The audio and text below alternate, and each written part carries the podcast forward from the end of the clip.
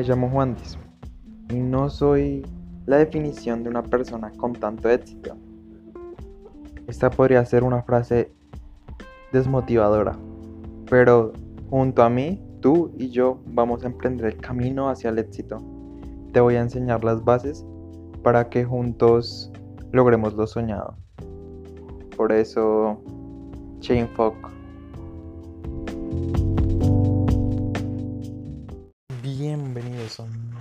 de este podcast. Y hoy no siento que sea apropiado hablar de metas o de propósitos. Porque estamos como alimentando nuestros deseos. Y siento que eso es a nivel futuro algo que nos podría devastar y nos podría nos podría frustrar mucho.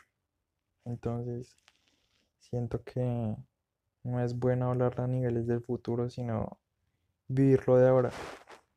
Precisamente para el capítulo de este podcast vamos a hablar sobre un tema no tabú, porque siento que ya se ha abierto un poco más, pero sí es aterrorizante para algunas personas y ni hablar, o sea, ni siquiera lo hablan algunas personas, o sea, es un tema muy oscuro en este continente y en estas creencias que tienen las personas de este país.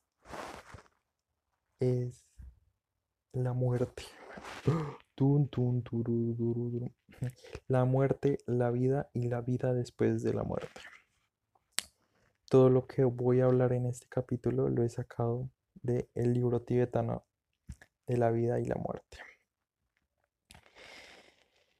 ¿Cómo comenzamos con esto? Digamos que siempre la gente, o la mayoría de la gente, tiende a ocultar su miedo a la muerte y no habla de esto y piensa que si se habla de la muerte, se está invocando a ella. Que si hablo de la muerte, voy a morir.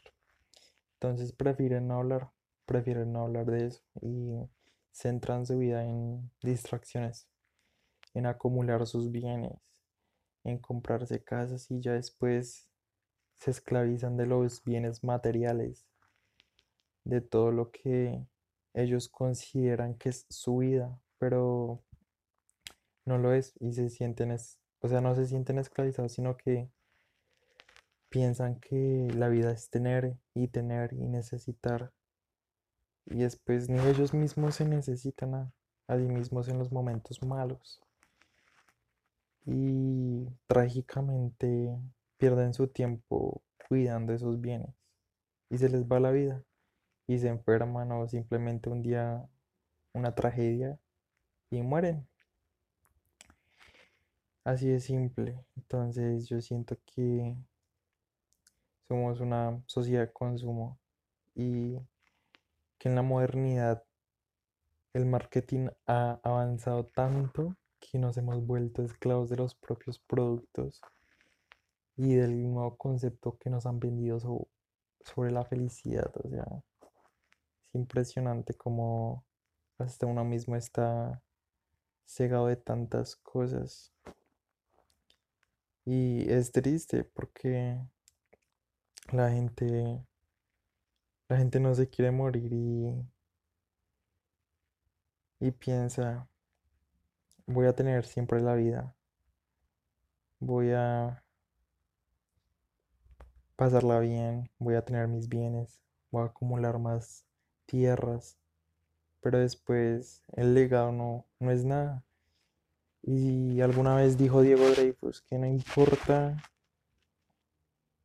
no importa el legado que uno deje porque uno va a ser olvidado en algún momento, así sean 5.000 años, pero va a ser olvidado. O sea que si se habla de felicidad, el legado no importa, porque eso es algo que habla sobre... Me estoy trabando. Algo que habla sobre el ego y alimenta el ego y no tenemos, no, no tenemos que mm, negar el ego sino más bien mirarlo como un espejo. Aquí voy a leer un pequeño fragmento de algo que me dejó impresionado sobre este libro. La mayoría vivimos así, vivimos según un plan preestablecido. Pasamos la juventud educándonos, luego buscamos un trabajo, conocemos a alguien, nos casamos y tenemos hijos, compramos una casa, procuramos que nuestro negocio tenga éxito, intentamos realizar sueños, como tener una casa de campo o un segundo automóvil. Nos vamos de vacaciones con nuestras amistades, hacemos proyectos para la jubilación, los mayores dilemas que algunos de nosotros hemos de enfrentar son dónde para las próximas vacaciones o a quién invitar para Navidad. Nuestra vida es monótona, mezquina y repetitiva, desperdiciada en la persecución de lo banal, porque al parecer no conocemos nada mejor. El ritmo de nuestra vida es tan acelerado que lo último en que se nos ocurrirá pensar es en la muerte. Sofocamos nuestro miedo secreto a la impermanencia rodeándonos de más y más bienes, de más y más cosas, de más y más comodidades, hasta que nos vemos convertidos en sus esclavos. Necesitamos todo nuestro tiempo y toda nuestra energía simplemente para mantenerlos. Nuestra única finalidad en la vida pronto se convierte en conservarlo todo, tan seguro y a salvo como sea posible. Cuando se produce algún cambio, buscamos el remedio más rápido, alguna solución ingeniosa y provisional. Y así, a la deriva, va pasando nuestra vida, hasta que una enfermedad grave u otra calamidad nos saca de nuestro estupor. Básicamente se nos va la vida cuidando lo que pensamos que es felicidad. Entonces siento que es absurdo a qué vinimos nosotros a temer, a ocultar el miedo y a cosechar lo que la sociedad postmoderna llama felicidad, pero más que todo es como una máscara para vendernos productos que mejorarán nuestra vida de un 2x3. Y creo que esto ya lo he hablado en el podcast, o sea, la gente quiere una solución rápida, no sé por qué se nos ha implantado ese pensamiento que el éxito es de la noche a la mañana y que no tiene que ser cosechado, sino que hay una semilla que mágicamente va a cosechar ese pino en dos días. Y por eso se frustra la gente y por eso procrastina y por eso hay tanta frustración eh, envenenando al planeta. Más que todo, entonces, eh, por ese lado. Por el otro lado hay gente que piensa en el futuro y persigue sus sueños y sus ambiciones hasta muere por sus ambiciones, pero morir por las ambiciones es algo correcto. Yo creo que no, porque está pensando en un futuro. Y el futuro es importante, pero le estamos dando una importancia que nos saca el presente. Chuang Tzu decía, el nacimiento de un hombre es el nacimiento de su pena. Cuanto más vive, más estúpido se vuelve, porque su ansia por evitar la muerte inevitable se hace cada vez más aguda. ¡Qué amargura! Vive por lo que está siempre fuera de su alcance. Su sed de sobrevivir en el futuro le impide vivir en el presente. Su sed de sobrevivir en el futuro lo impide vivir en el presente.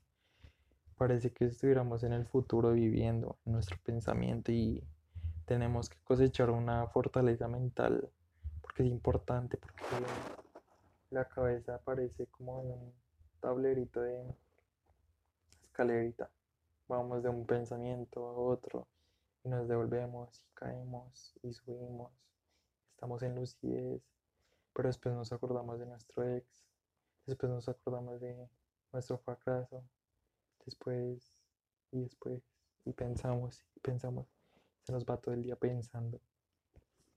La mente es nuestro peor enemigo. No, saben que la mente es un arma de doble filo, toca saberla utilizar. Toca saber utilizar esos dos filos a nuestro favor. Gente, no piensen más en el futuro. Toca tener una proyección, claro. Pero tampoco dediquemos tanta parte del día en pensar en el futuro.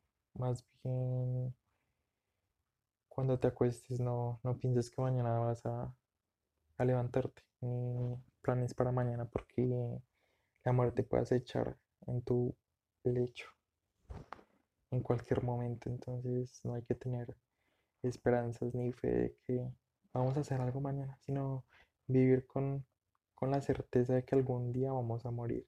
Y ese día puede ser hoy, puede ser en este segundo. Nomás en estas palabras, cuánta gente se está muriendo por, por todo, por el COVID, por la guerra. Entonces, toca saber tratar la muerte como algo tan importante como es la vida.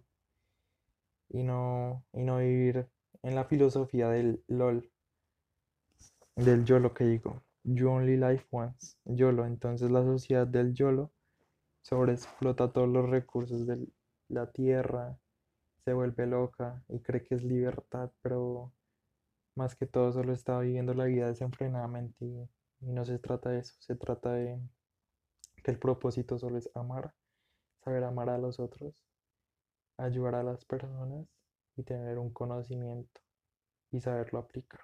Eso es las bases de la vida. Si no te, crea, si no te queda claro este concepto y eres perezoso para leer, te invito a que veas la película de Soul. No le estoy haciendo publicidad a Disney Plus. Siento que toda la filosofía de la vida está en esa película. Y es para niños y no es grosero y no es grotesco y no es sociedad de cristal. No es generación de cristal. Entonces te invito a que la vayas a ver. Porque es una muy buena película más que todo explicada para las personas más sensibles.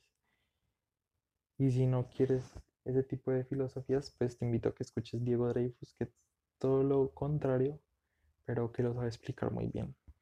Espero que esta noche estén muy bien, que este año lo comencemos de la mejor manera. Y si es de la peor manera, pues que lo sabemos, lo sabemos llevar, sabamos, sepamos llevar.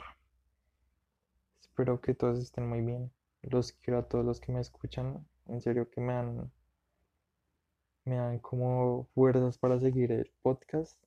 Y siento que han sido unos meses muy buenos para este podcast. Ya llegamos a las 108 reproducciones de este podcast. Vamos creciendo poco a poco. Necesito que me recomienden a más personas porque este año todos los capítulos del podcast van a ser basados en todos los libros que esté leyendo cada semana. Este capítulo ha sido creado con el resumen de algunos capítulos del libro tibetano de la vida y la muerte, que habla sobre la aceptación de la muerte, sobre todo lo que hemos hablado, que se nos va el tiempo. Y espero que estén muy bien. Los quiero a todos. Son mi apoyo y se vienen cosas grandes para nosotros. Los quiero. Feliz día, feliz noche, feliz tarde. Espero que estén bien.